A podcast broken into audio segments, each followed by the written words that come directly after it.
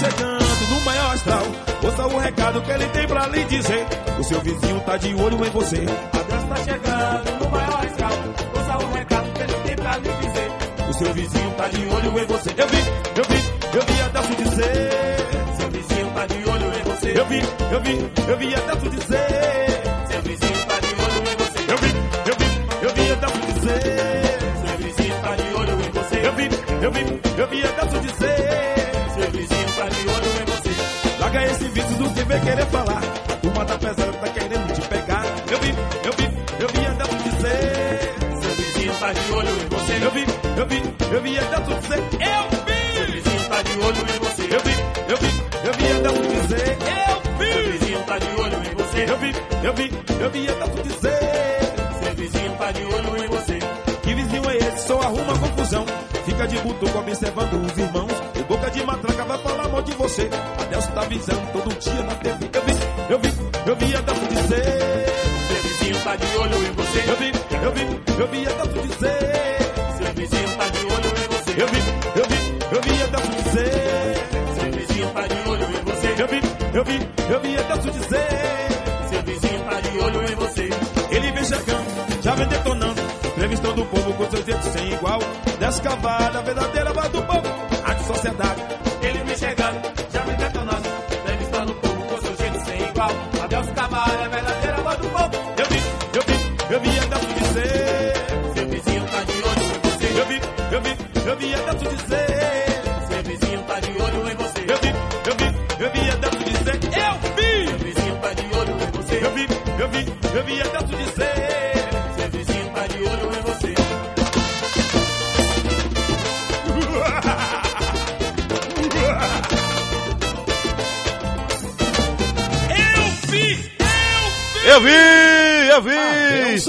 Tá Carvalho. de olho em você. Sexta-feira chegou o Dia Internacional da Esbórnia. Às 6 horas mais 4 minutos. Bom dia, bom dia de verdade pra você da capital baiana. Bom dia de verdade pra você da minha querida e gloriosa região metropolitana. E pra você do meu maravilhoso e glorioso interiorzão da Bahia. Alô, Miguel Calmon. Tá tudo bem por aí? Tá tudo em ordem? Então agradeça. Obrigado, meu Deus. Obrigado, meu Deus. Obrigado, meu Deus. Obrigado, meu Deus. É sexta-feira, 16 de outubro de 2020. É sexta-feira, Dia Internacional da Esbórnia. Yo pasa esa, yo emisa, yo pasa esa, yo emisa, yo pasa esa. Oui,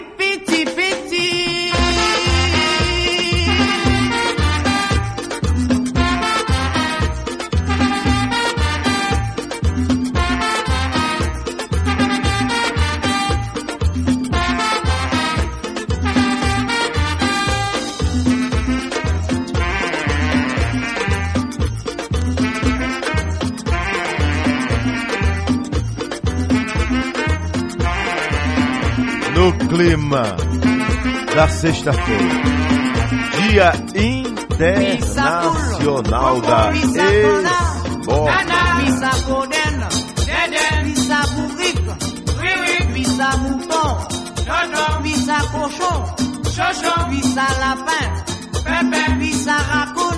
Raccoon, Visa Femme,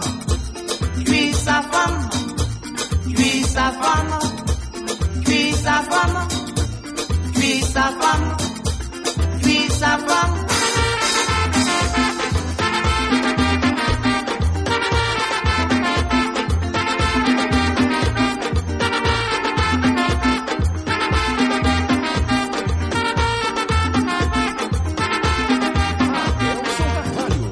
Je pour.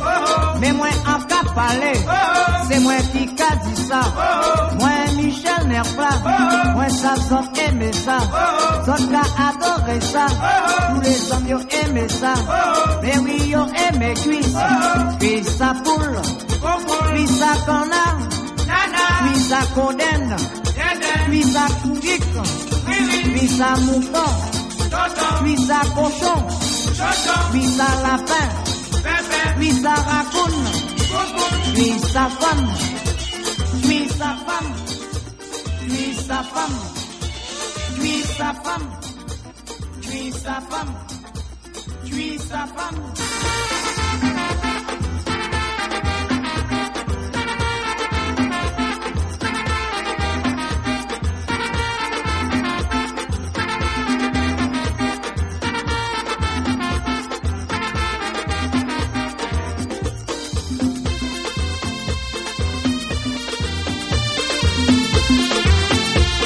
Seis e sete na Bahia.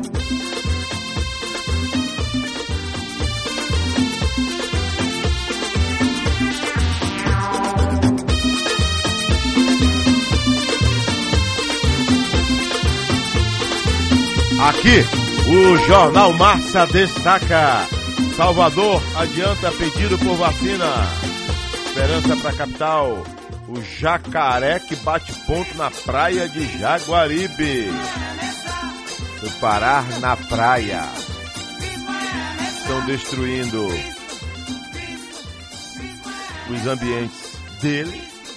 Ele aí vai parar agora na praia para ver se tem um sossego. Pior que na praia que não vai ter sossego mesmo. né? Senador afastado por grana ilegal na poupança. Diz aqui o Jornal Massa.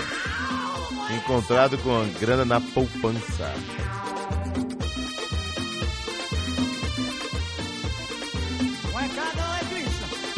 Grana na poupança, grana na cueca. Lasqueira. Vice-líder do governo flagrado com dinheiro na cueca. É afastado. Chico Rodrigues, senador flagrado pela Polícia Federal. É o mais votado do estado de Roraima. Foi o número um lá em 2018. Vice-líder do governo federal. Atua como político desde a década de 1980. E entrega primo dos presidentes. Primos dos filhos do presidente.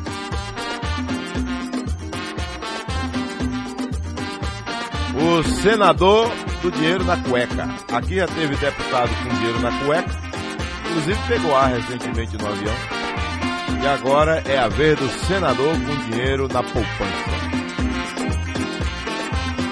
Jornal à Tarde destaca: Salvador vai fazer pedido oficial para obter vacina. A vacina que ninguém sabe ainda se presta ou não presta. Se vai dar resultado ou não vai. Ninguém sabe. Ninguém sabe. A realidade é essa. Tá todo mundo perdido. Todo mundo perdido e todo mundo querendo fazer política com isso aí.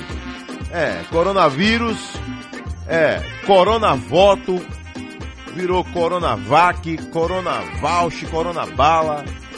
É. Vacina nenhuma tá comprovada. Se tivesse comprovado. Primeiro, eu lhe pergunto: se o chinês descobre a vacina ideal, ele vai mandar pra cá primeiro, é? Ah, para com isso, rapaz! Para com isso! Não quero me fazer de idiota, não. Me fazer de otário, não. Para com isso. E quem tá me ouvindo e quem quer me ra- raciocinar igual a mim, raciocine. Você aí que tá me ouvindo quer ser otário? Se o chinês descobre a tal vacina dos sonhos, a vacina que vai livrar todo mundo da morte, ele vai mandar pra cá a vacina, ele não vai usar. Não mesmo. Ora, o primeiro lote vai ser do brasileiro, não vai ser do chinês. Que chinês bonzinho retado, hein? Que chinês bonzinho retado esse chinês, hein, rapaz? Que chinês bonzinho retado esse chinês, hein? Que americano bonzinho, né? Que ucraniano bonzinho. Não vai usar no país dele, vai mandar pra gente. Cortesia, porque o brasileiro merece. Porque o Brasil tem a Amazônia. Porque o Brasil é, é um país lindo. Porque o Brasil é um país só de gente boa. Vamos mandar para o Brasil. Primeiro lote da vacina. Ah, para com isso, rapaz. 6 e 12 na Bahia. 6 e tem muita hipocrisia nessa história dessa vacina. Isso sim. Sabem quem eu acredito? Quando o sujeito especialista diz assim, ó, vacina só no segundo semestre de 2021. É, esse é o que mais me aproximo da, da, para entender que tá falando a verdade. Para mim, é o que mais se aproxima da verdade é esse daí. que diz que a vacina só vai estar disponível lá em junho em diante, julho de 2021. Enquanto isso, todo mundo se protegendo. Pode perder força, pode, pode. É, o, o, jeito que você se cuida tá dando certo, tá. Se você não teve coronavírus, porque tá dando certo. Agora, já tá aí, a, a vacina. Eu quero agradecer aqui o chinês. O chinês que vai mandar a vacina pra gente. Não vai usar lá não, vai mandar pra gente. Vamos a Brasília saber das coisas da capital federal. Brasília. Deputado João Roma, bom dia. Dia, Dalton Carvalho. Bom dia a todos os queridos ouvintes da Rádio Sociedade. Deputado João Roma. Primeiro, lá no passado, um deputado com dinheiro na cueca parecia que isso não aconteceria mais, né?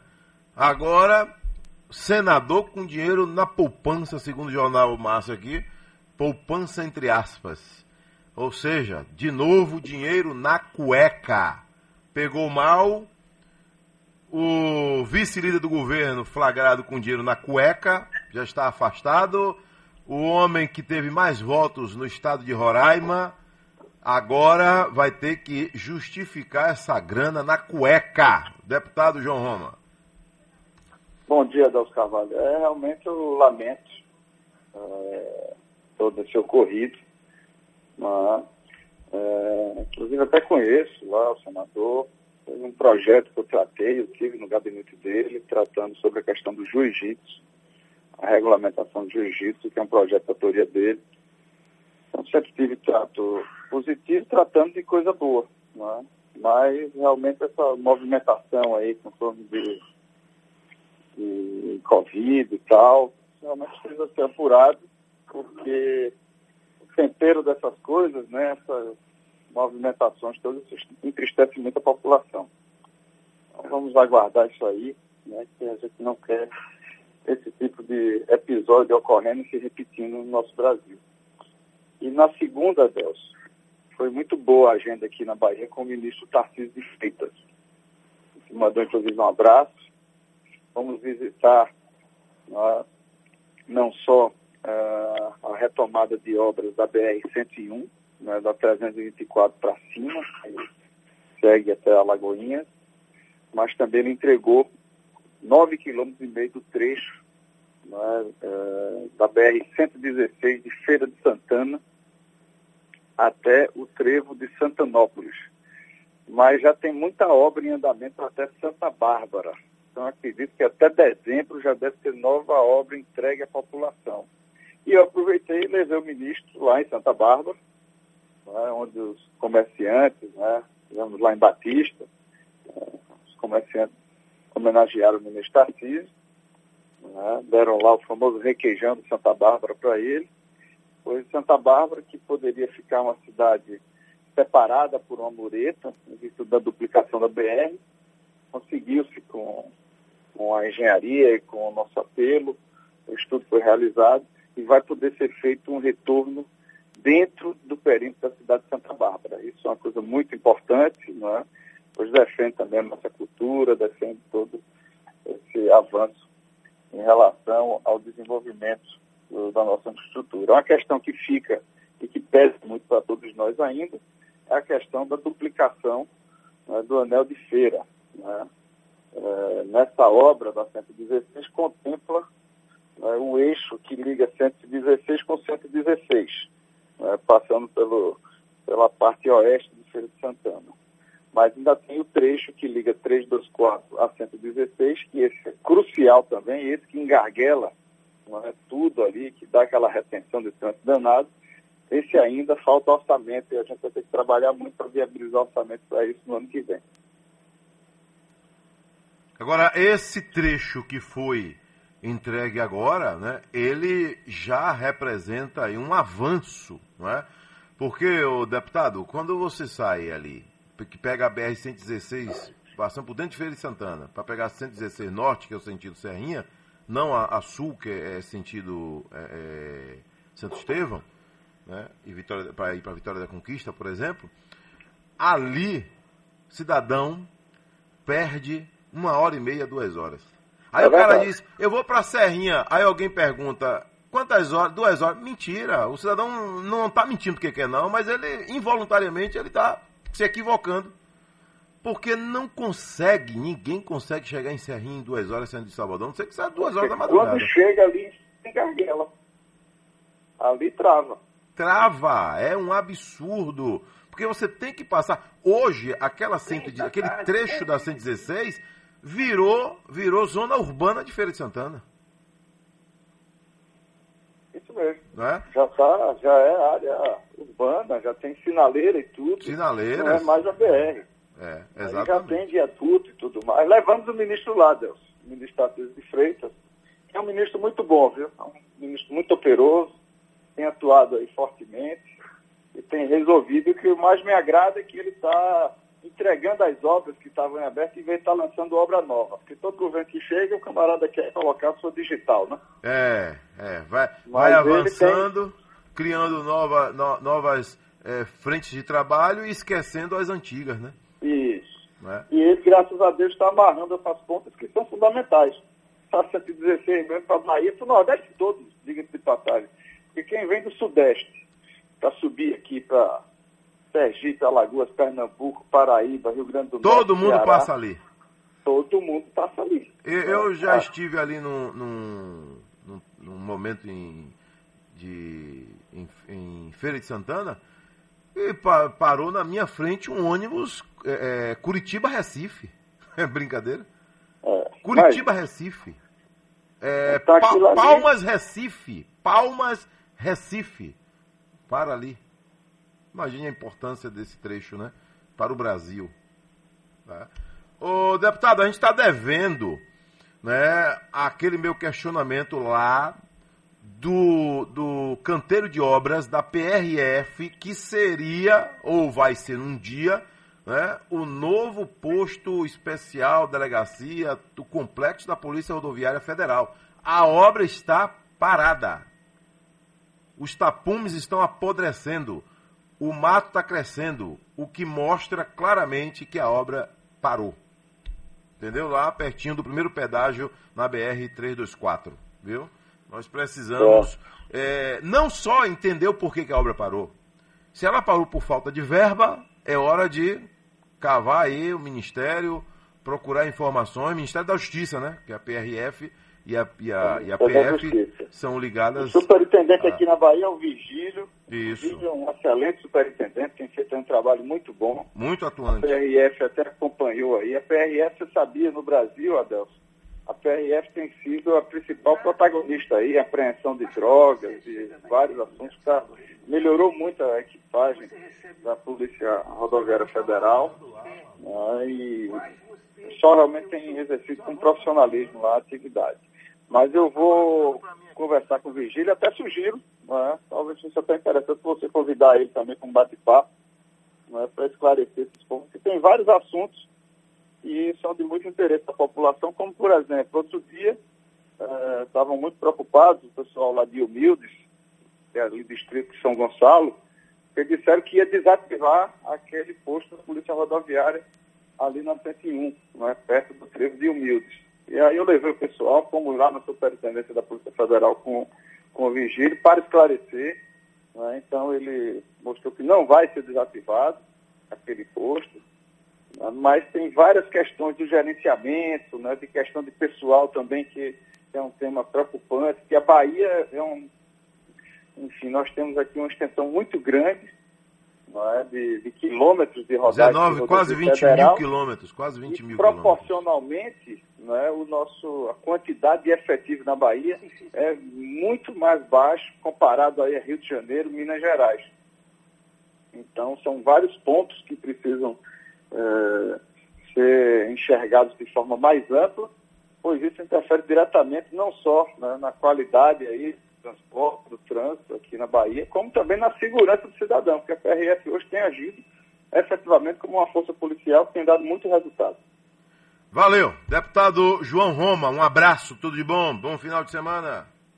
Forte abraço, Adelson. Um excelente final de semana para você e para todos os queridos ouvintes da Rádio Sociedade. Bom dia, Delson. Bom dia. Eu vim aqui fazer a denúncia de novo sobre Pernambués, a Baixa do Manu. Tiroteio. Ontem à noite, tiroteio. Entendeu? Os moradores não aguentam mais, estão sendo tudo indo embora, tipo como diz eles, encurralado. Esse traficante aí terminou matar uma mulher chamada Sueli. Não tem três meses. Quem, veio, quem fez a matéria lá foi o Marcelo Castro, na Avenida São Paulo. O traficante Tutuca. Ele mais o bando dele babalou. Isso não pode ficar impune, o morador não fala, que fica com medo. Realmente, aí não quer, não quer falar. Entendeu? Com medo, Deus. A gente fica com medo, entendeu, Deus? Que a gente fica com medo logo que a gente tá merceiro vagabundo. A polícia prende justiça solta, entendeu? Davi Galo que tá certo. Mas eu confio em vocês. Às 6h29 na Bahia, vamos girar o microfone de Sociedade. Itabuna me chama. Bahia. Silmara Souza, bom dia. Bom dia para você, Adelson Carvalho. Pois é, Adelson, por aqui, na verdade, a Justiça aceitou aí o pedido do Ministério Público Estadual e também da Polícia Civil, decretou a prisão preventiva do Carlos Samuel Freitas Costa Filho, aquele homem, né, que foi flagrado em um vídeo agredindo uma mulher com vários socos no rosto na cidade de Ilhéus. Ontem à tarde, ele, ele se apresentou à Delegacia Especializada de Atendimento à Mulher em Ilhéus, com advogado, inclusive, foi ouvido até mesmo pelo coordenador, doutor Evi Paternóstico, por cerca de quatro horas, mas até aquele momento, logo em seguida, ele foi liberado. Acabou confessando que o crime foi no dia 20 de junho. É, a, a, vítima, a mulher com quem ele tinha um relacionamento de seis meses, inclusive, e que, segundo ele, logo em seguida esse relacionamento acabou. Ele, então, foi liberado, porque, infelizmente, até aquele momento não tinha ainda esse, essa autorização da Justiça, é, esse pedido de prisão, ainda não estava decretado pela Justiça. Lembrando que também ontem a vítima ela foi ouvida na cidade de Uruçuca, acabou confessando mesmo que, esse, que essa situação aconteceu em junho, que depois disso ela chegou a ser agredida mais outras duas vezes, mas que agora não tem nenhum outro relacionamento com ele, que inclusive não tem mais nenhum contato. Lembrando que, segundo a polícia, outros 10 registros contra ele de agressão à mulher, inclusive numa situação em 2017, quando ele teria aí, agredido né, a própria mãe. Ela mesma acabou é, prestando queixa na delegacia. Ainda com relação ao, ao Carlos Samuel, ele informou que foram nove socos né, no rosto da mulher, informou ainda que estava arrependido. Ele, inclusive ontem, né, já saída, na saída da delegacia, ele chegou a afirmar que estava sendo até mesmo criticado por demais na rede social. Ainda com relação a essa situação, lembrando que ele já foi condenado por lesão corporal e ameaça de 2016, mas, infelizmente, o crime prescreveu na justiça né, por uma demora né, em julgar o processo. Lembrando também que em outra situação, em um recurso, ele foi condenado e é, a, a, justiça acabou, acabou aí transformando né, essa punição em que ele fizesse aí, na verdade, um trabalho social que também não foi cumprido por ele. E agora a gente aguarda a prisão do indivíduo, viu? Silmara Souza de Capuna para a Rádio Sociedade da Bahia. Giro Bahia. Oferecimento: Governo do Estado. O governo que cuida da saúde da Bahia de você. Aqui, Zap Zap. Bom dia. Aqui está falando a Carneiro Cruz das Almas. Você está certíssimo. Você acha que se tivesse conseguido a, a, a vacina e mandar para o Brasil primeiro lugar, eles iam curar os pessoal da, da, do país deles. E quer ver outra coisa? Você vai ver depois de passar essa eleição aí, se a, a, o Covid vai, vai aumentar tudo de novo. Agora está tudo diminuindo por causa da eleição. Depois de passar essa eleição aí, tu, você vai ver o, o, o, como vai aumentar os casos de, de, de Covid. Pronto, tá aí. Por falar em Covid, o secretário de Saúde da Bahia, Vilas Boas, me deu entrevista ontem e chama o senhor Mandetta de Desmandeta. Coisa muito diferente do Desmandeta, em que estava ele lá, foi colocado para destruir o SUS. Todas as ações dele. Colocado para destruir o SUS. Ouviu o que disse o secretário? Coisa muito diferente do Desmandeta, em que estava ele lá, foi colocado para destruir o SUS. Todas as ações dele foram para desmontar o Ministério. O Ministério vinha em franco processo de privatização, trabalhando em favor da iniciativa privada, da privatização do SUS, da, da implantação de um modelo de fortalecimento da saúde suplementar. Isso foi interrompido com a pandemia acabou dando um verniz na gestão do Dias Mandetta e ficou parecendo que ele foi um, bom- um bom ministro, quando na verdade de todos os últimos ministros que a gente teve aí no governo, ele foi o pior. Aí. Dos ministros que passaram pela saúde aí, foi o pior. Ah, mas é uma pose, né? Uma pose de super-ministro. E muita gente ficou encantada com ele? É. Muita gente ficou. O homem parava o Brasil duas horas ou três horas por dia pra ficar falando pra televisão. E o pau quebrando no Brasil.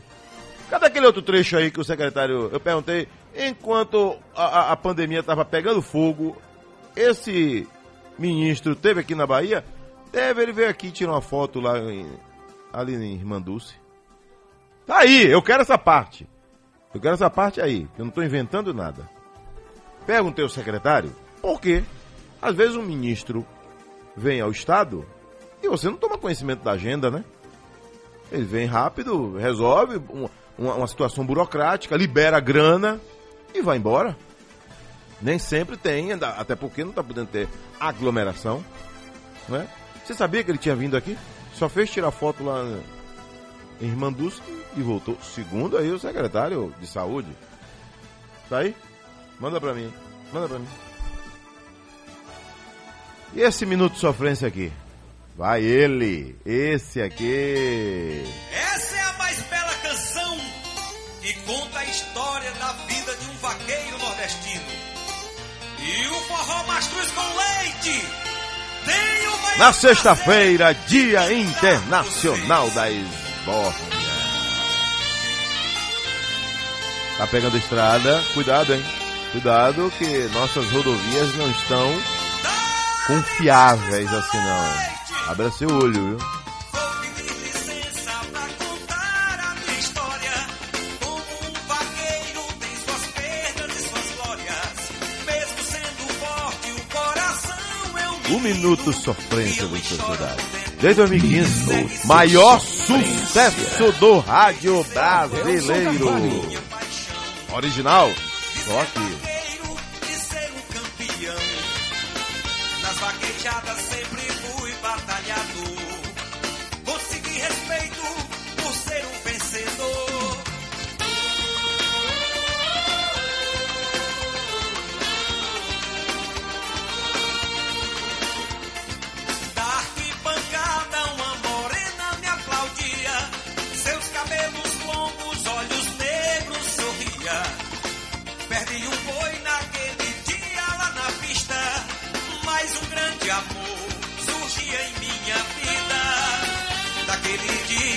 Vitória da Conquista se aproxima de 200 óbitos de Covid-19. Aline Ferraz tem informação. Bom dia.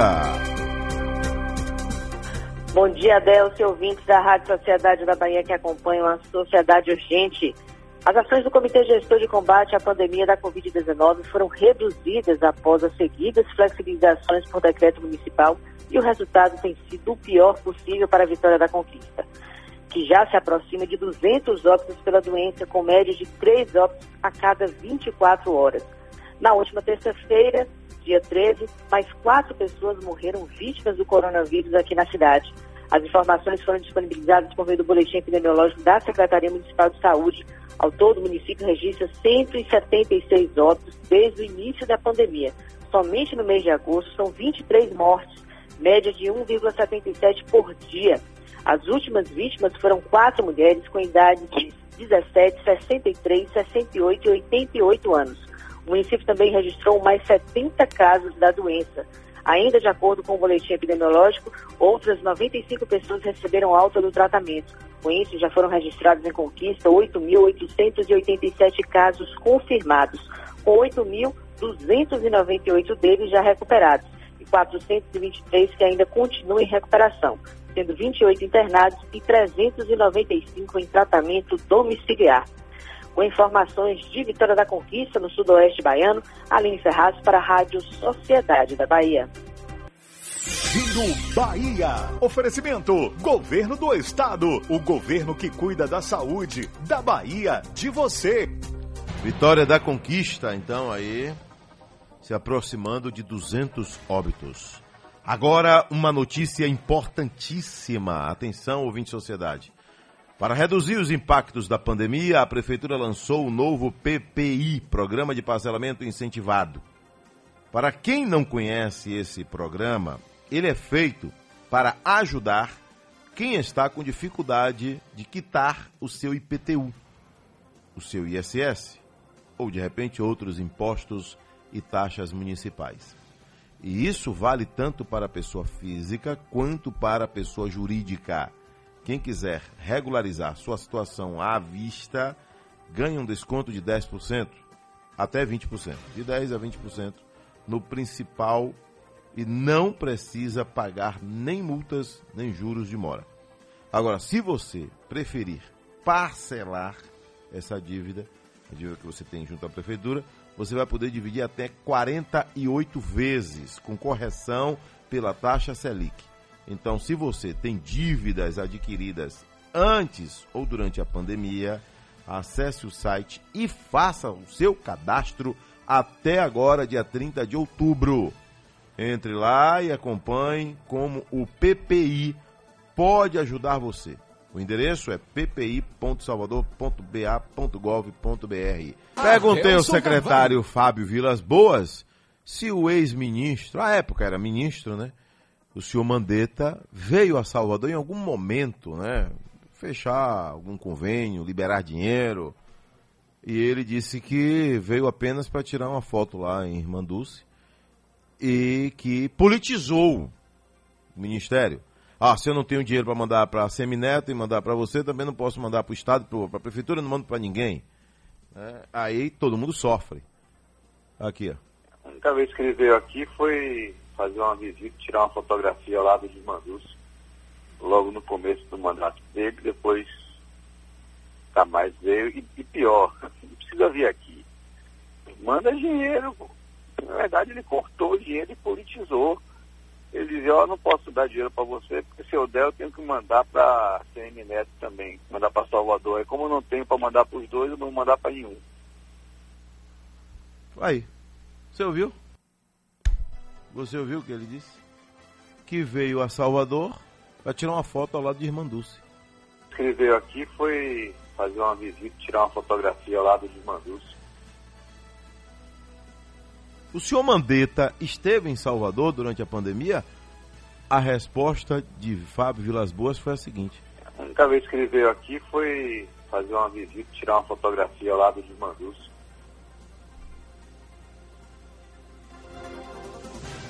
Foi a única vez. E aí politizou, segundo aí o secretário. Aqui. Logo no começo do mandato dele, depois tá mais veio e, e pior, não precisa vir aqui manda dinheiro. Na verdade, ele cortou o dinheiro e politizou. Ele dizia, ó, oh, não posso dar dinheiro para você, porque se eu der, eu tenho que mandar para CM Neto também, mandar para Salvador. Aí como eu não tenho para mandar para os dois, eu não vou mandar para nenhum. Você sabia disso? A gente só sabe assim, né? Quando pergunta, aí vem a resposta, a resposta cai no ouvido de todo mundo. Cai no ouvido de todo mundo. Todo mundo fica sabendo porque falou na Rádio Sociedade, todo mundo fica sabendo. Né? Entendeu? Dinheiro. Saúde não se faz sem dinheiro. Só com papinho bonitinho e dando entrevista duas horas todo dia na televisão. E falando para a TV duas horas por dia, três horas por dia. Para um ministério para falar duas, três horas por dia.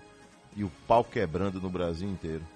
10 mil canetas de insulina não chegaram à Bahia? Que é isso, rapaz? Que é isso aqui, meu Deus? Mais de 10 mil canetas de insulina com ação em até 15 minutos, que deveriam ter sido enviadas pelo Ministério da Saúde para pacientes com diabetes na Bahia, até agora não chegaram. São 10.215 canetas para 1.369 pacientes, conforme informou aí em setembro o próprio Ministério. Essa remessa é destinada a pacientes atendidos na atenção básica e não necessariamente por um endocrinologista. A Secretaria Estadual de Saúde informa que está aguardando o envio e que o Ministério não informou o motivo de não ter enviado as doses. Essas doses que seriam destinadas a atendimento em julho, agosto e setembro.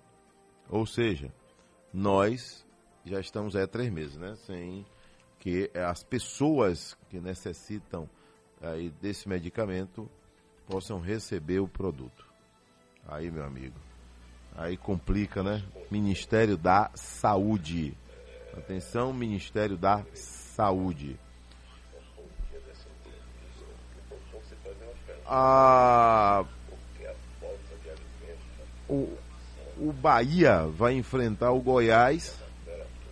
Ou seja, um tá no no bico do urubu e o outro é o lanterna do bico do urubu. E vira e mexe quando o Bahia pega um lanterna, ele ressuscita o lanterna, né? Ele bota pilha no, na lanterna. Vira e mexe e ele coloca pilha na lanterna. Entendeu? Ele coloca pilha na lanterna. Bota no ar aqui, que tem gente, gente para falar com a gente. Bom dia, Del. Você é Antenor do Lobato. Não foi o senhor Antenor, não. Foi outro cidadão aí que está querendo tirar uma dúvida com relação a. Senhor Antenor, peraí que o senhor volta aí. É... Foi um outro rapaz aqui. Cadê? Sumiu aqui. Ele, ele questiona o seguinte: você não fez pergunta ao secretário sobre a situação do hospital Roberto Santos. Eu não fiz ao secretário, amigo, porque eu já tinha feito ao diretor do hospital. O diretor do hospital já tinha respondido sobre esse questionamento do Hospital Roberto Santos, sobre o restaurante do hospital, né, que é, houve filmagem lá dentro, que estava uma parafernália barata, uma imundície. O diretor do hospital falou sobre essa situação. Então, já que ele falou, eu aproveitei o tempo para fazer outra pergunta para o secretário. Não ia fazer a mesma pergunta, né? Então, foi isso que aconteceu. Olha, vendas nos supermercados apresentam alta em todo o país. As vendas de supermercados brasileiros cresceram quase 5% em agosto em relação ao mesmo período de 2019. Em valores reais, deflacionados pelo IPCA.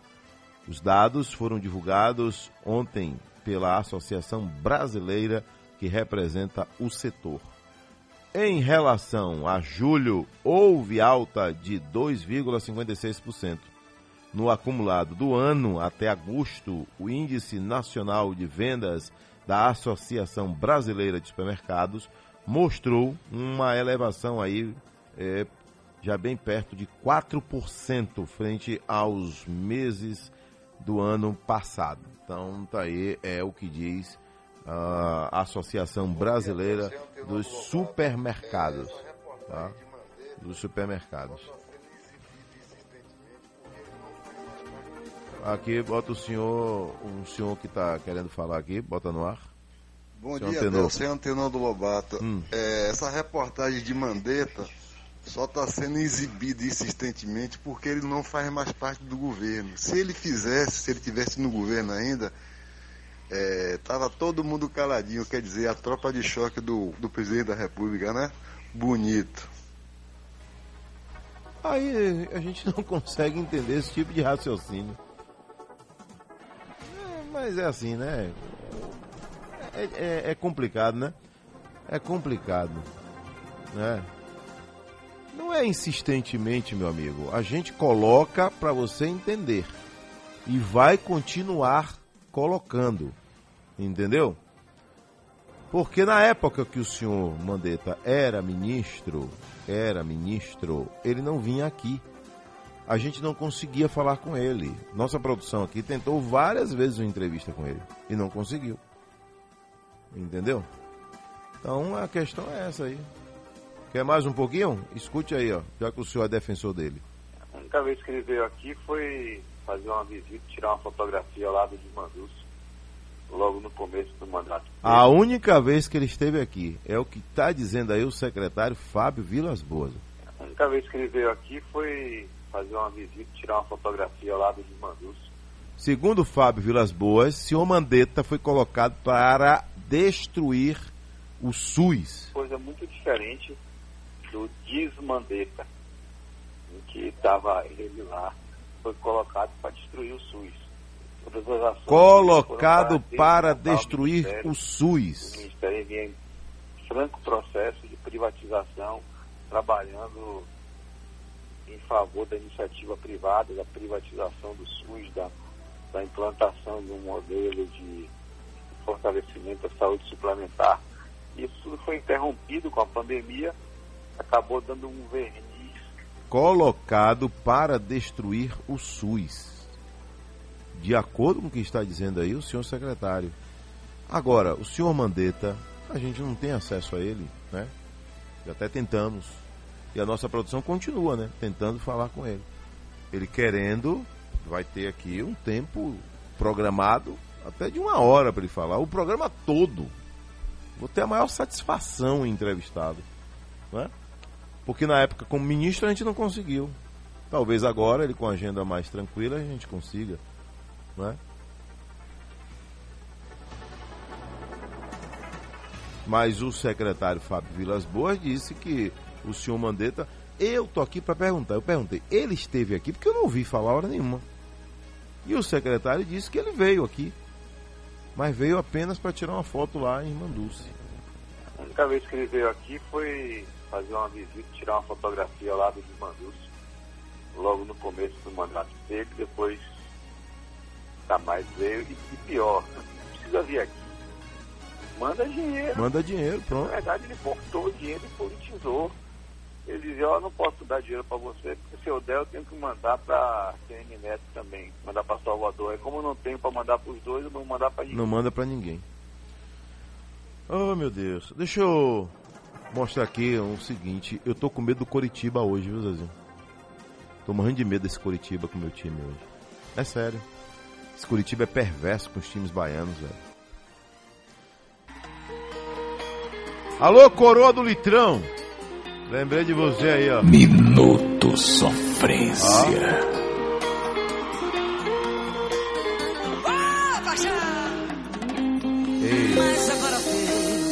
Fez, diz que está mudado. diz que tá mudado. Aposentou o copo, não quer mais saber de álcool. Disse Você não que quer mais saber de álcool. Que nunca mais beberia. Eila. Jurou pela vida, pela mãe e pela avó. Aí, ó, diz que só ontem pela tia. Dois garrafões, tentação. Agora na base do garrafão. Tá. Aí, ó. Vai às festas e baladas. Vai pra festa. É uma perturbação no juízo, né? Só vai no litrão agora. será perdoada. Quem gosta de tomar? Aí, agora pra ele, ó. Quando a saudade maltratar,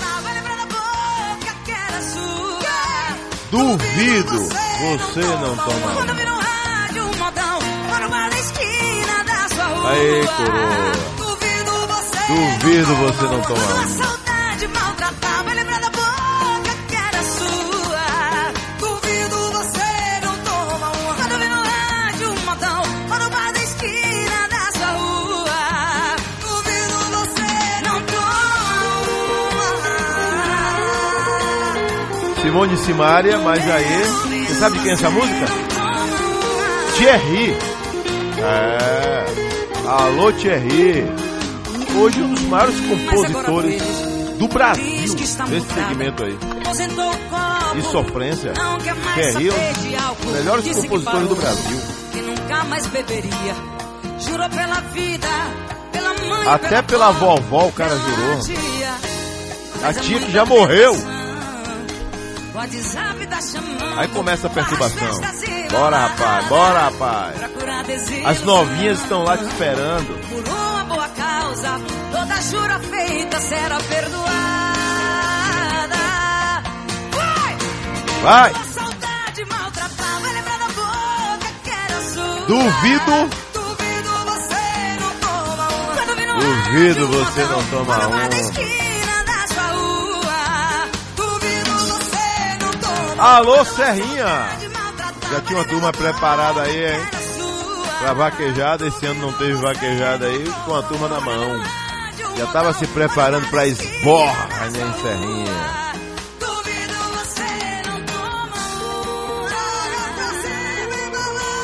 Cadê Cícero Dantas? Está chegando ao vivo, diretamente de Teixeira de Freitas. Bom dia, Cícero Dantas.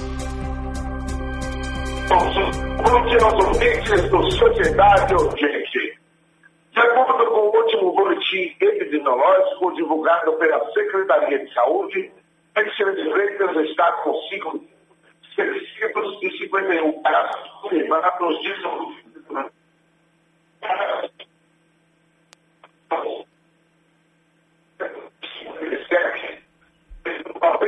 Vem para mim aqui. O vereador da cidade de Pau Brasil, no sul do estado, Gerson Patachó, morreu na quinta-feira, ontem, portanto, depois de ser diagnosticado com coronavírus. Ele estava internado no hospital de base de Itabuna, no sul da Bahia também. Gerson Patachó já estava no quinto mandato como vereador e em 2016 foi o segundo mais votado da cidade. Nas eleições deste ano, disputaria mais uma vez aí o mandato, já estava é, com a candidatura consolidada. Na Assembleia Legislativa, líder do governo, deputado estadual Rosenberg Pinto, apresentou emoção de pesar pela morte do vereador de Pau Brasil, Gerson Patachó. Às 7 horas mais 18 minutos na Bahia, Lagoinhas me chama, eu vou para lá. Giro Bahia. Bahia, Luciano Reis, bom dia. Bom dia, Abelson Carvalho, bom dia ouvintes do Sociedade Urgente da Rádio Sociedade da Bahia. Equipes da Secretaria Municipal de Saúde seguem em pontos diferentes dos bairros de Alagoinhas, das 8 horas da manhã ao meio-dia, realizando ação de inquérito epidemiológico e testagem de moradores contra o coronavírus. Centro Social Urbano, no bairro Jardim Petrolar, Associação de Moradores da URBS, Unidade de Saúde do bairro Jardim Petrolar, próxima à delegacia e Riacho do Mel são localidades atendidas. Equipes ficam mobilizadas com a aplicação de questionários, orientações aos moradores e identificação de pessoas com sintomas da doença infecciosa viral respiratória. Segundo o último boletim epidemiológico divulgado pela Saúde Municipal, Alagoinhas possui 5.862 casos confirmados de Covid-19. 5.679 pessoas estão recuperadas da doença, 65 pacientes morreram. Quem não está colaborando em Alagoinhas são alguns candidatos a vereador e prefeitos não respeitando o distanciamento social. Luciano Reis com notícias de Alagoinhas e região, correspondente a serviço da Rádio Sociedade da Bahia. Giro Bahia. Oferecimento: Governo do Estado. O governo que cuida da saúde da Bahia, de você. Olha, em sociedade, o prefeito Assemineto falou diretamente aqui para o nosso público, ouvinte da Rádio Sociedade. Ele disse que não vai mentir para o nosso público, né? Ele tem a consciência que o buzu está passando cheio, né? Ele sabe que o buzu está passando cheio, né? Mas o prefeito também recomenda, se você puder, espere o próximo, né? Espere o próximo. Agora, eu não vou mentir ao ouvinte da sociedade para chegar aqui e dizer, ah, vai acabar de uma vez por todas é, com essa realidade de ter ônibus com é, gente em pé. Não vai, não tem como, porque existem horários que todo mundo sai de casa para ir para o trabalho naquela hora, ou está voltando do trabalho para casa naquela mesma hora. Então, quando você tem mais gente do que ônibus querendo que é o tal do horário de pico, o que é que a gente pode fazer? Aumentar a frota, que é o que a gente está fazendo. Tá certo? Agora, cabe também às pessoas compreenderem que quando estiver passando um ônibus superlotado, que ela, por favor, aguarde, porque a gente está providenciando outros veículos para dar sequência ao atendimento dessas pessoas. Tá certo? Pronto, então Agora, tá aí. Então, diz o prefeito, hoje, hoje, por exemplo, sexta-feira, né? né? Se o buzu passar cheio, é o que eu entendi. Né? Cabe também a você esperar um pouco. Né? Ter a consciência de esperar um pouco o próximo.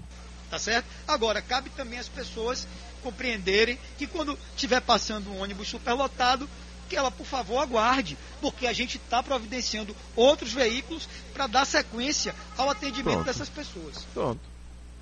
Então, o prefeito já disse aí.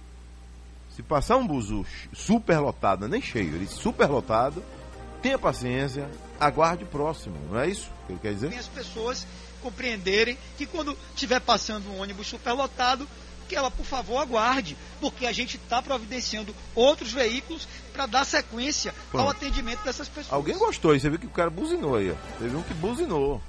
Alguém gostou. Alguém gostou aí, ó. aí. ó. Que ela, por favor, aguarde, porque a gente está providenciando outros veículos para dar sequência ao atendimento dessas pessoas. Aguarda aí, por favor. Vamos à entrevista? Sociedade Entrevista. Josias Gomes, secretário de Desenvolvimento Rural da Bahia. É, vamos falar da bovinocultura de leite no oeste do estado. Secretário Josias Gomes, tudo bem? Bom dia. Tudo bem, Adelso. Você está bem também? Graças a Deus. Muito otimista. Vamos torcer, né? Cada vez mais pelo Brasil, pela Bahia, né? Pelos pequenos produtores da Bahia, pelo, pelo agro que emprega, né? Porque afinal de contas, a terra, a terra fornece tudo de bom pra gente. É só a gente saber cuidar dela, não é, secretário? Beleza. Mas deixa eu te contar, eu vi você comentando acerca da, da morte prematura do vereador Gerson Patachó lá de Pau Brasil. Patachó, isso. Meu companheiro e amigo, viu? É, né? Rapaz, é. Ele, ele, ele é vereador, tá no É. sexto, quinto, É, não ia para o quinto mandato. Né? É, mandar. Ele ia para o sexto. Rapaz, que coisa que essa, essa, essa pandemia está causando. E muita gente ainda acha que já passou o pior. Não passou não, viu? Secretário, é, lá no comecinho da pandemia, eu não esqueço, grandes especialistas alertaram. Olha, vai chegar um dia que você vai dizer assim, ó, morreu um, um primo, morreu um irmão, morreu uma pessoa perto de você, morreu seu amigo, morreu aquela pessoa que você gostava tanto, morreu uma pessoa que você não tinha aproximação, mas conhecia, não é? Conhecia. Adelson, Oi. deixa eu te contar uma. Ontem à noite, umas 10 e meia, 11 horas, quando eu fiz tempo de olhar as mensagens do Zap, tinha uma mensagem de um professor, amigo meu, da Univasf lá de Juazeiro, pedindo para eu conseguir uma regulação para um funcionário lá da universidade que estava é, com coronavírus lá e com problema de pulmão comprometido e tal.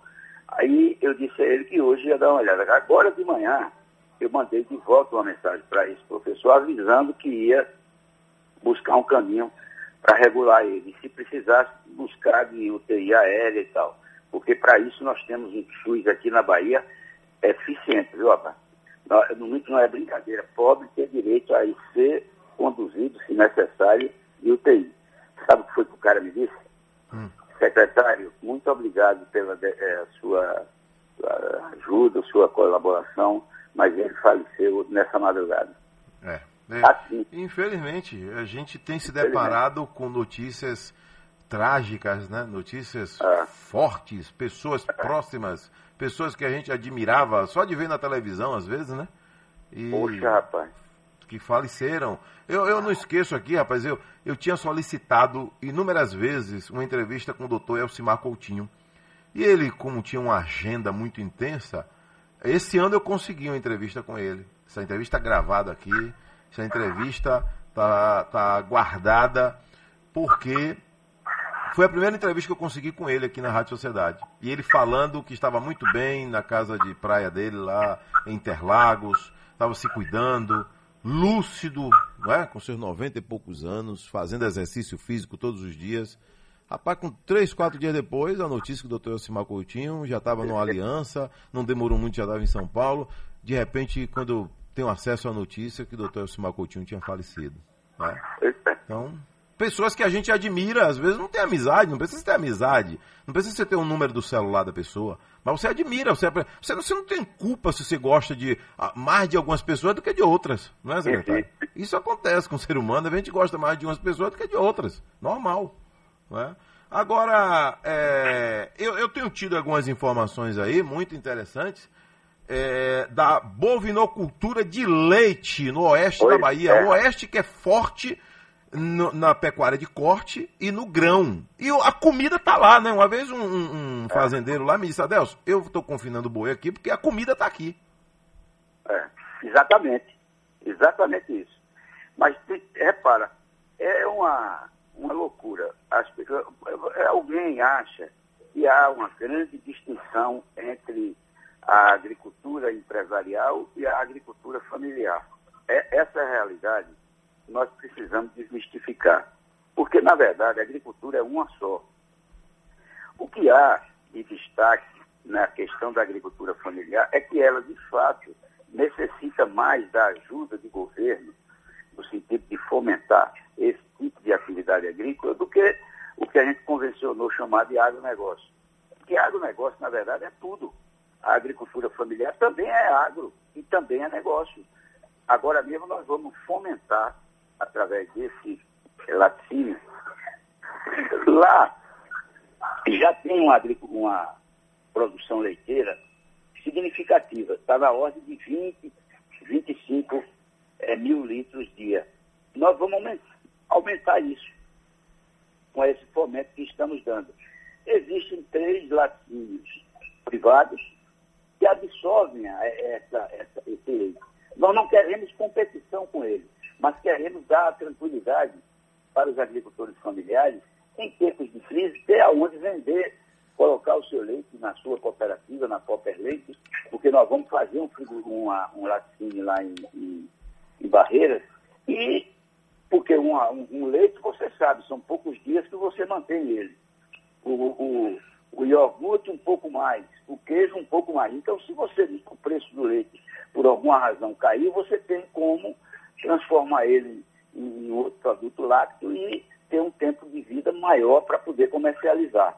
Essa é a nossa intenção, o nosso desejo de fazer com que os agricultores, os agricultores que eh, produzem leite na região oeste, possam ter esse espaço e possam ter a certeza de que não será afetado por grandes variações de preço que às vezes ocorrem nessa cadeia.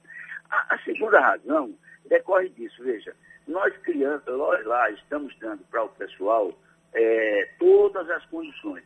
Nós eh, estamos dando o, o, eh, um caminhão eh, para fazer o transporte do leite, ao mesmo tempo que estamos dando para eles a, os resfriadores para colocar, são seis municípios que são atendidos por essa cooperativa, e também a, eh, todo a, os, os implementos e tratores para a produção de forragens, porque como você disse, a região ela tem água o tempo todo, ela é uma região produtora de grãos, portanto você, como você disse, já está aqui o alimento do, do animal, e agora só precisa que a gente fomente, que é isso que o Estado está fazendo. Como eu lhe disse, o Estado não precisa fomentar da forma que faz o agricultor familiar com o agricultor empresarial, porque ele tem o crédito, tem as linhas dele, tem um- os, os mecanismos dele, eles precisam do Estado em outro sentido, na regulação,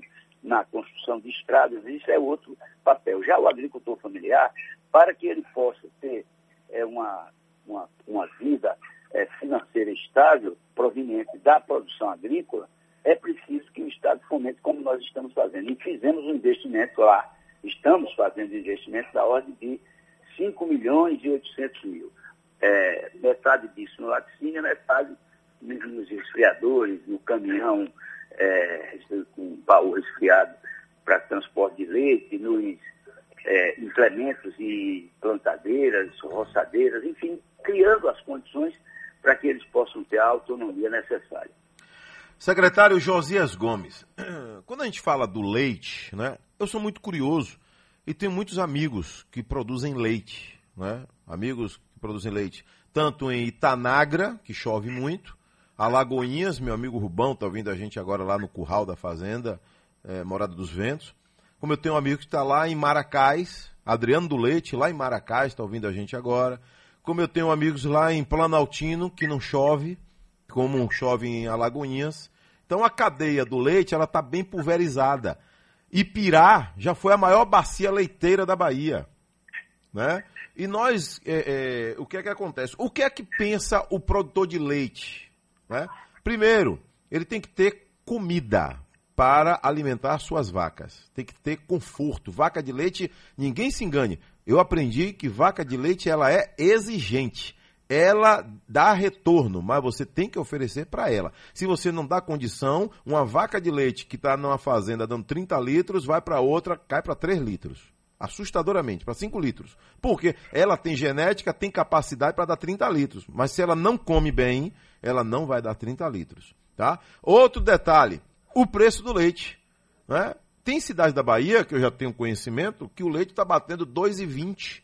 Animou o pequeno criador né? a, a, comprar uma vaca que produz mais, a comprar uma bezerra para esperar virar vaca que produz mais. Né? Como é que o Estado entra nessa situação? Porque a gente percebe, porque Minas Gerais é tão forte no leite, houve investimento também do Estado. O Estado não, não, não se isentou, né? ele teve presente em alguns momentos. E, e, e Minas Gerais ganhou força no leite. Né? O que, é que a gente precisa fazer aqui na Bahia o senhor já, adiantou aí, é, incentivando as cooperativas, eu vejo que é um caminho importantíssimo. Né? Por exemplo, o leite que é produzido lá em Planaltino, ele não fica em Planaltino. Sabe onde é que ele vai? Ele, ele vai de caminhão para Jequié. Ah, sim. Descansar o leite sol. Mas repare, é, diferente de Minas, que tem bacias produtoras de leite em regiões muito de chuva, muito estável. Nós não temos isso aqui. A, aonde tem é, uma certa estabilidade hídrica, são regiões que, é, como a região Cacaveira, que enveredou pelo caminho da monocultura do, do, do cacau, o extremo sul, monocultura da, da eucalipto e agora cana-de-açúcar, e por outro lado, bovinocultura de corte.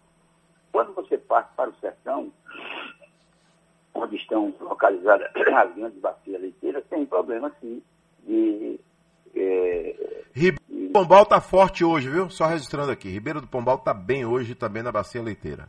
Eu só tá, registro. Tá bem, tá bem. Não, ali naquela região de Pedro Alexandre é uma produção de leite muito importante. O que é que há? Nós diminuímos o rebanho de, de, o rebanho leiteiro do estado e aumentou-se a produção. O que foi isso? Aí é a genética. Nós entramos fortemente no melhoramento genético e manejo adequado de solo e de plantas forrageiras.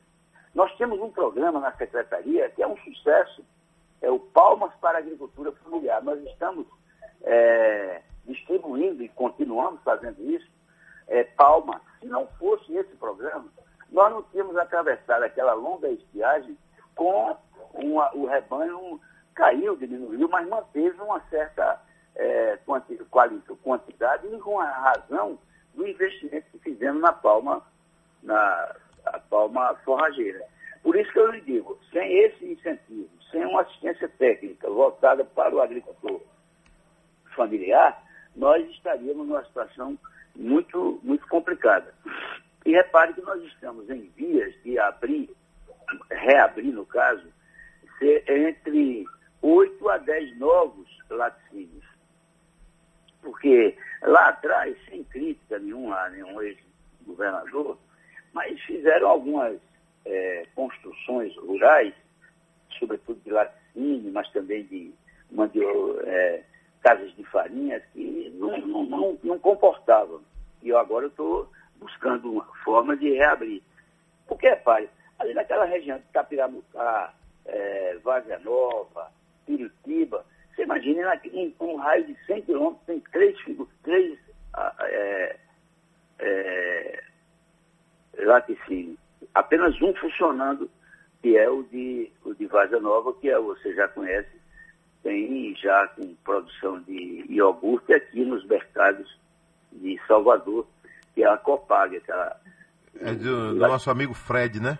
É, de Fred. Fred. No, os outros eu estou tentando, inclusive com o Fred mesmo, para reabrir o da, da Piramutar e com outro é, empreendedor, o de, o de Curitiba. Mas é isso, quer dizer, você acertou quando fala de que sem um manejo adequado de solo, sem manejo adequado de pastagens e sem uma, uma, uma um animal com genética é, no, totalmente adequada para a produção de leite, nós continuaríamos com aquela produção baixíssima, sem rentabilidade alguma, e que não valia a pena. Por isso a importância de ter hoje o trabalho que a Bahia Té faz no, em atenção à bovinocultura de leite, o que fez, mesmo um rebanho menor, termos aumentado a produção leiteira no estado. É. E Sergipe, hoje, que tem uma bacia leiteira boa, algumas cidades, né? Nossa Senhora da Glória, Nossa Senhora de Lourdes, né? Tem é. sido forte, tem vindo buscar vacas de leite aqui na Bahia, Sergipe. Sim. Tem comprado Sim. vacas de leite aqui na Bahia. É, o detalhe é o seguinte também, viu, secretário? É, o que a gente fala aqui, milhares de pessoas estão prestando atenção. Mas sempre tem uma ou outra assim, que quando eu estou na estrada, uma pessoa me para e recentemente um cidadão me perguntou, Adelso Carvalho, outro dia você estava entrevistando o secretário, é, é, secretário Josias, e ele disse que tem quantidade por hectare de mandioca que não vale a pena. Eu disse, quando eu voltar a entrevistar o secretário, foi agora um feriadão. É, é, é, é que essa pessoa me fez esse questionamento. E olha que bom que hoje eu estou entrevistando o senhor. O senhor falou recentemente, eu lembro, que não vale a pena se não der X toneladas. Que na Sim. Bahia, por exemplo, 4 toneladas por hectare de mandioca para transformar em ração animal não vale a pena. Qual foi a conta que o senhor falou aí, secretário? Não, repare, eu estou falando que nós, na época que eu dei a entrevista, não me lembro exatamente o enunciado dela, mas o, o sentido é o seguinte: hum. Para ser economicamente uma atividade é, rentável, você tem que ter no mínimo 13 toneladas de mandioca sendo colhida por hectare. Na safra, caso, a safra completa. É, isso, hum. isso. Você tem pelo menos aí condição de dizer que pode não perder dinheiro, pode não ganhar dinheiro, mas não perde para menos, você não está fazendo outra coisa senão um esforço inútil. Aí você me diz, olha, mas eu não uso aquilo para fazer é, farinha nem fécula, é só para ração animal. Bom, nesse caso é outra, outra equação. O que eu me refiro é como o pessoal de, daquela cooperativa ali de, de Tancredo Neves fazem. Eles têm uma atividade econômica um, voltada para a, a mandiocultura, mas tendo essa atividade como uma atividade finalística, é importante. O que é que eles fizeram? É o produto final, né? Exatamente, mas o que fizeram? Melhoramento, melhoramento, relação com a Embrapa, é, trocar todas as, as mudas que eram antigas, sem nenhuma, nenhuma é, é, atenção é, é, científica, não houve melhoramento genético para aquelas sementes e trocar as mudas por mudas já melhoradas, com é, resistente a pragas ou a determinadas doenças, adequada para aquele tipo de solo e etc. O resultado é que lá naquela região a cooperativa está hoje tirando cerca de 30 toneladas por hectare. Mesmo no extremo sul, que tem uma, uma rede é, apoiada pela Bahia Terra, muito importante de articulação da, da nós a, a média lá é de 7 toneladas. De novo, é um problema. Ontem mesmo nós estávamos fazendo uma diálogos de até um mecanismo que a gente usa para conversar sobre uma determinada sistema produtivo, e ontem foi da mandioca. E era exatamente sobre o sistema sul. E eu dizendo isso, que não vale a pena nós investirmos tanto na a, a, eh, mandiocultura para ter uma produtividade tão baixa quanto nós estamos tendo. Esse é um desafio que eu não vou admitir chegar ao final do governo do, do Rui sem ter e chegado a uma produtividade como eu quero de 20 toneladas por, por, por hectare safra de mandioca. E é, pai, eu A mandioca fica pronta com o quê? Um ano? Nove meses. Nove meses. Ela é diferente não, do empim. Ela é diferente do empim. O empim não, não, não faz farinha com, com empim. Não. Né? não. Mas o, o tempo debaixo da terra é o mesmo? Mesma coisa. É, né? Tem gente é, que tira o empim é por seis o, meses.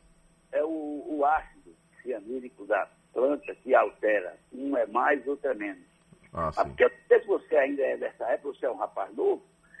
O meu pai, quando a gente de manhã ia comer a macaxeira, ele advertia que tinha que comer outra coisa para poder comer macaxeira. Por quê? Porque ainda ela tem um pouquinho daquele do ácido cervítico, né?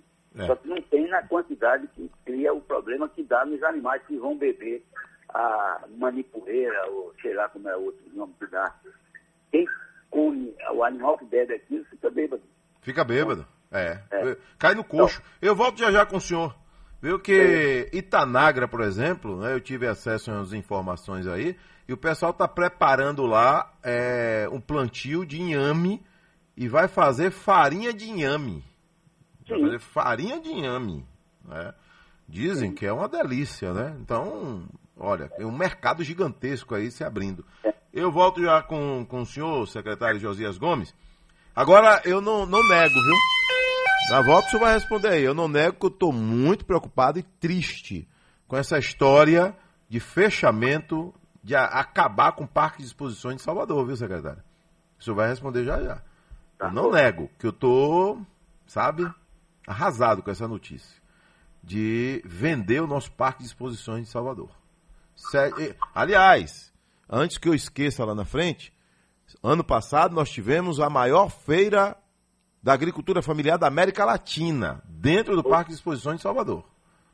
Secretário, eu falei aqui né, que está acontecendo e eu fico muito feliz eh, quando eu vejo esse tipo de movimento, de projeto lá em Itanagra. né, eu tive acesso de informações de amigos que eu tenho lá, mas como alguns no momento estão eh, disputando eleição, eu prefiro segurar. A gente, eh, a gente precisa respeitar as leis eleitorais. Né? Mas o projeto é muito bonito.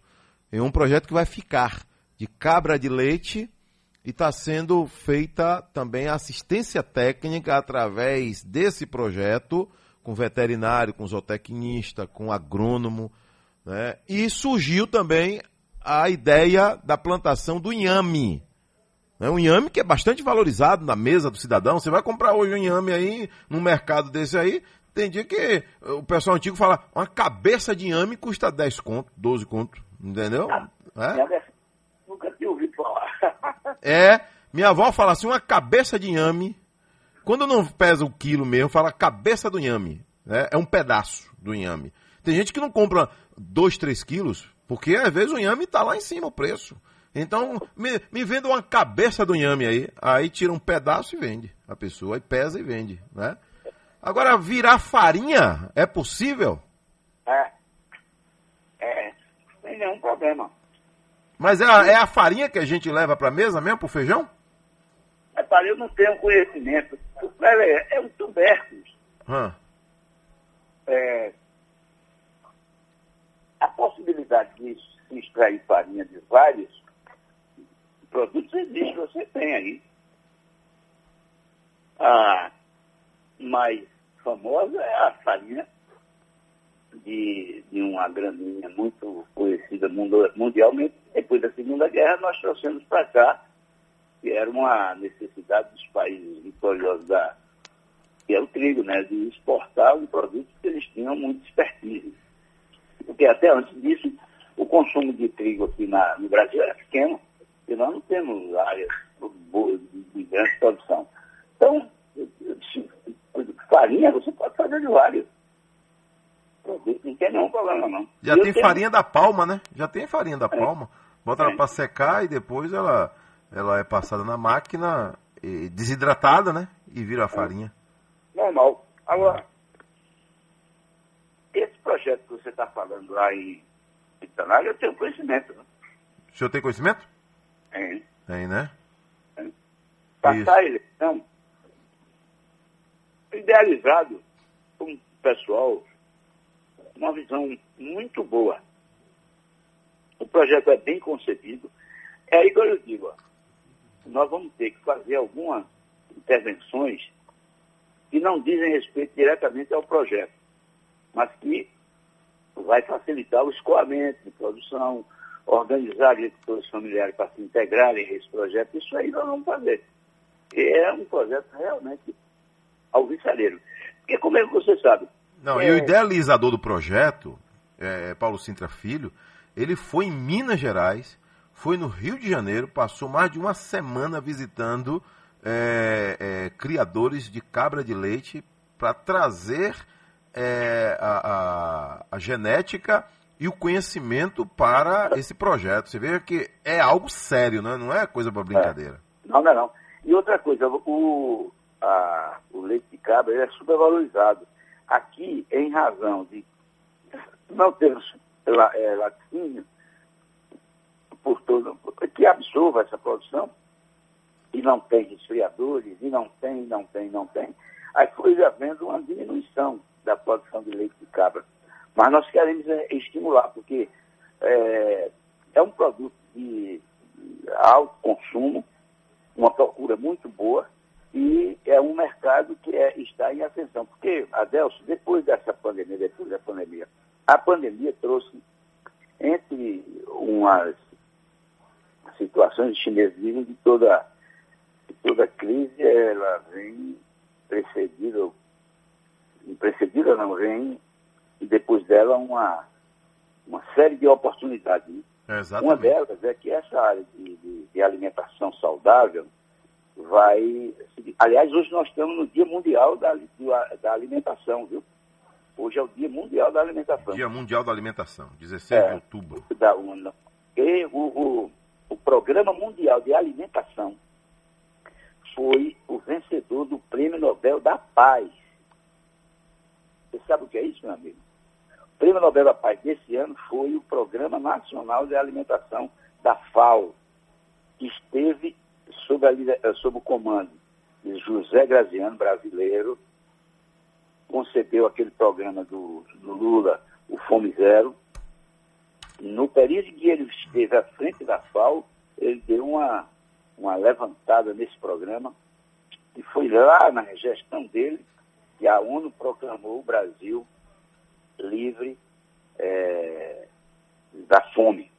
Infelizmente, agora já estamos voltando. Então, hoje é o Dia Mundial da Alimentação. E Ô, é, secretário, é, o tempo ficou curto aqui de uma hora para outra, né? Porque a gente falar de coisa boa, o tempo também voa. é mesmo, é. né? é. Mas eu não posso deixar de tocar nesse assunto com o senhor. Se eu tenho um minuto aí, por favor, secretário. Depois a gente vai voltar a esse tema, porque é um tema polêmico. Né? Já houve uma intenção antes, divulgação antes, depois quietou e agora já está aí na imprensa, já está aí para todo mundo saber que há uma intenção do governo do estado de vender o Parque de Exposições de Salvador. Isso nos deixa muito triste. Per- Perceba, esse, esse é uma, uma discussão que a gente tem que chamar a sociedade para entender. Eles são 70 hectares de área para manter, durante o ano, duas ou três grandes feiras e outras atividades culturais que podem ser feitas em qualquer um outro espaço. Aliás, eu não sei por que não se usa, por exemplo, ali a Lagoa do Abaeté, o Revitaliza, para grandes shows, espaços bons, grandes estacionamentos, e fora, digamos, daquele circuito ali da paralela, que é um tumulto desgraçado quando se faz grandes eventos ali. Acho que a manutenção dele é muito cara, muito alta. O Estado não pode se dar o luxo, sobretudo de uma escassez de recursos dessa, de ter uma manutenção de, uma, de, uma, de uma, um espaço tão nobre e importante como aquele para realização de poucos eventos. Mas eu quero debater isso com mais calma num outro momento, porque Isso. tem uma série de variáveis aí que não cabe a Nós vamos, vamos falar. marcar, inclusive para trazer é, outras pessoas envolvidas também nesse mesmo sentido, que é o pequeno produtor, o agronegócio, o agricultor. Obrigado, secretário Josias Gomes. Tudo de bom, viu? Abraço, Adelson. Aí, secretário Josias Gomes, de Desenvolvimento Rural do Estado da Bahia. Baianão Móveis, não esqueça. Baianão Móveis está com você o ano todo, amigo. O ano inteiro com você. E tá vindo aí uma mega estrutura Baianão Móveis, sabe onde? Camaçari. É, já tem Baianão Móveis lá, né? Mas vem aí uma atenção ainda mais especial para o povo de Camaçari. Aí Dias Dávila também vai lá. Mata de São João vai lá. né? Então são cidades importantes que não estão esquecidas pelo grupo Baianão Móveis. Doze mortos em operação contra a milícia lá na Rio Santos. Diz que os caras estavam num comboio, seu Valera. Os milicianos estavam num comboio. Bom dia. Bom Bom dia. 15 dias sendo monitorados. Pois é, dois assuntos nacionais, mas que chamaram a atenção. Dinheiro na cueca, pronto. Ah, o cuecão do Rodrigues. Não, é, o Jornal Massa colocou legal aqui, ó. O Massa ficou massa. O, o Massa ficou massa. Senador é afastado por grana ilegal na poupança. Ah, na cueca. Agora na pergunto. poupança. Hoje eu acordei com isso. Entre aspas. Na hora de vestir a minha cueca, na minha não cabe 35 mil se, se eu vestir numa cueca. Ai, ai, Olha os doutor cuecão aí, né? Já vimos. Senador. Já Agora o vimos ACM esse, esse Neto, filme, né? Já vimos esse filme. é, que é o presidente do, Do DEM, DEM. tem que expulsar. Não, ele disse que vai ouvir o jurídico. Ah, Assim, Tá- assim eu sou Sim. que vai ouvir o jurídico primeiro. tá bom. É, Me disse deixe- que precisa ouvir o jurídico. Parabéns ao Rodrigues, Tribunal Superior Eleitoral. Aí eu lhe pergunto, se esse senador não fosse um senador, fosse um vereador. Aí o vereador, o vereador faz essa pergunta, né não? Geralmente É. assim, né? Se fosse eu que sou vereador, será que não seria expulso? Saiu algemado já. É, mas, mas senador não pode, não. do partido. É bom lembrar, Não, ei, ei, ô, ô, Varela, senador Ei. não pode ser algemado não, rapaz. Ah, não, ei, é? ei. Ah, Tá bom. Pode roubar à vontade. Mas não pode ser algemado. Senador Muito não. bem. Meu irmãozinho, a coisa tá O homem pegando. mais votado de Roraima. É, Que deve estar rindo lá à toa é Romero Jucá, né? é. Que Romero Mas Jucá queria- perdeu vaga pra ele. Ainda no, com o seu espaço, dar um recado para Neto. O mandato do Legislativo